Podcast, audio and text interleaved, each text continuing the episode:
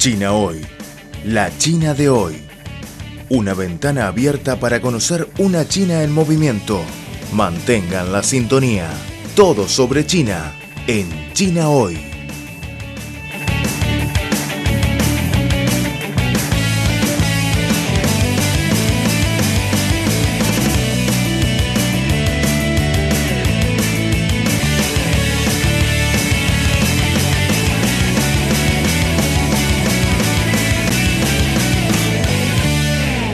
A mediados de junio, el gobierno estadounidense se promulgó la llamada Ley de Política de Derechos Humanos Uyghur 2020, que permite aplicar sanciones a China, con lo cual la mayor potencia del mundo ha interferido grave y razonablemente en los asuntos de la región autónoma Uyghur de Xinjiang de China, los internos del país asiático.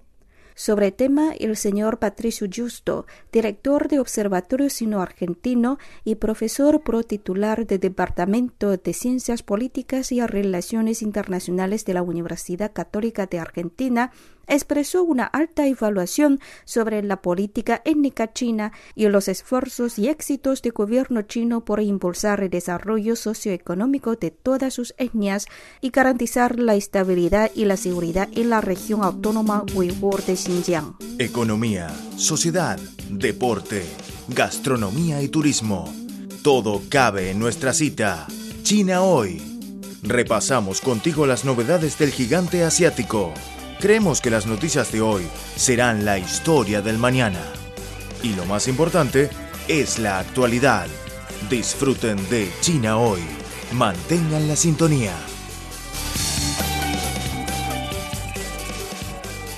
Eh, señor Giusto, el gobierno de Estados Unidos publicó la llamada Ley de Política de Derechos Humanos Uigur de 2020. Es una interferencia en los asuntos chinos. ¿Cuál es su comentario sobre la acción de la Casa Blanca? En los Estados Unidos se aprobó recientemente una ley sobre la situación de los derechos humanos en la región autónoma uigur de Xinjiang y de alguna forma es otra de las cuestiones que se politiza intencionalmente de la Casa Blanca en el marco del conflicto entre China y los Estados Unidos. Donald Trump vuelve a usar este tema como ha usado el tema de Hong Kong, como ha usado el tema del origen del, coronavirus para atacar a China.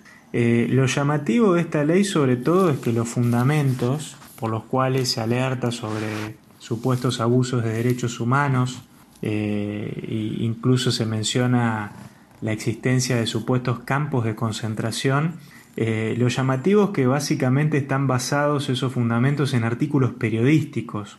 La verdad que resulta por lo menos insuficiente, ¿no? no es cuestión de negar que esas cosas puedan ser ciertas, pero la verdad que los fundamentos que, se han tomado para, argumentar parecen poco sólidos, ¿no? parecen eh, poco contundentes.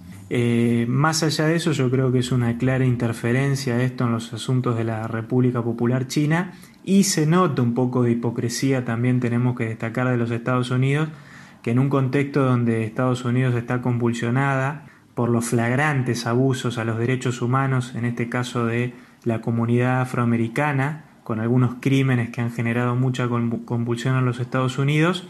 Bueno, de alguna forma, ¿quiénes son los Estados Unidos para eh, alzar la mano en este momento eh, con un dedo acusador sobre lo que estaría sucediendo en China?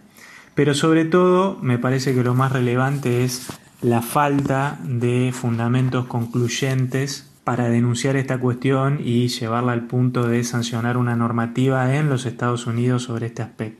Y señor Giusto, ¿cuál es su comentario sobre los trabajos del gobierno chino para tratar los asuntos étnicos y raciales y promover el desarrollo y la prosperidad de los grupos étnicos de la región autónoma uigur de Xinjiang? El gobierno chino ha venido haciendo un trabajo muy importante en las regiones autónomas, donde sobre todo y otras provincias básicamente donde habitan las minorías étnicas, que son más de 50 en China. Eh, en primer lugar, lo que ha hecho el gobierno chino es garantizar iguales oportunidades de desarrollo, garantizar obras de infraestructura de la misma calidad y de la misma magnitud que hay en las grandes ciudades de China y sobre todo en el este de China. Esto ha sido muy importante porque si nosotros vamos a, por ejemplo, la región de Xinjiang, al Tíbet, a la provincia de Yunnan y otros lugares donde hay minorías étnicas, nosotros vemos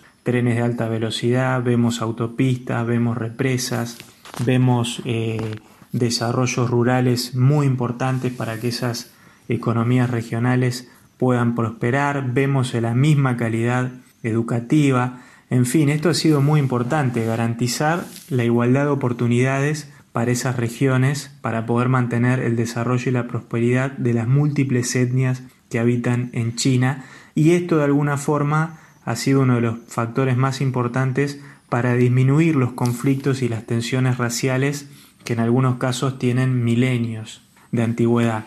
Eh, en ese sentido yo creo que el resultado ha sido muy positivo, si bien obviamente falta, falta mucho por hacer seguramente en esos lugares tan alejados de, de este país tan gigante que es China pero los avances han sido sin duda significativos. Y señor Giusto, ¿cuál es su opinión sobre los esfuerzos del gobierno chino en la lucha contra el terrorismo y extremismo en Xinjiang y otros lugares del territorio del país? El gobierno chino ha tenido en los últimos años un rol muy protagónico y muy responsable eh, sobre todo en los foros internacionales en materia de lucha contra estos tres grandes males que son el terrorismo, el, fundamentalismo religioso y el separatismo. En ese sentido, China sufre estos flagelos, especialmente en la zona de Xinjiang, donde en el pasado reciente hemos tenido muchos incidentes en este sentido, pero no solamente en esa región, sino que recordemos en el año 2016 el ataque suicida contra la embajada china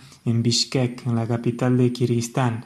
Así que este es un tema muy crítico que el presidente Xi Jinping ha abordado con mucha seriedad y responsabilidad y sin dudas está al tope de la agenda de sus prioridades y por eso se han desplegado políticas para reforzar la seguridad, para reforzar la presencia de, las fuerzas militares chinas eh, en esa región especialmente y en las zonas fronterizas, donde estos eh, grupos terroristas eh, se conforman, habitan y planifican sus ataques. Pero los resultados creo que han sido bastante positivos porque en los últimos tiempos se han reducido sustancialmente los atentados tanto dentro como en las regiones aledañas de China.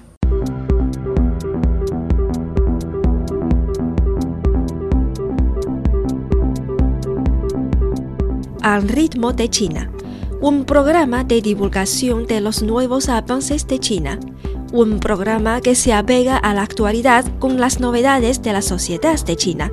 También es un tiempo de radio dedicado a los análisis de las noticias, toda la actualidad bajo la óptica china.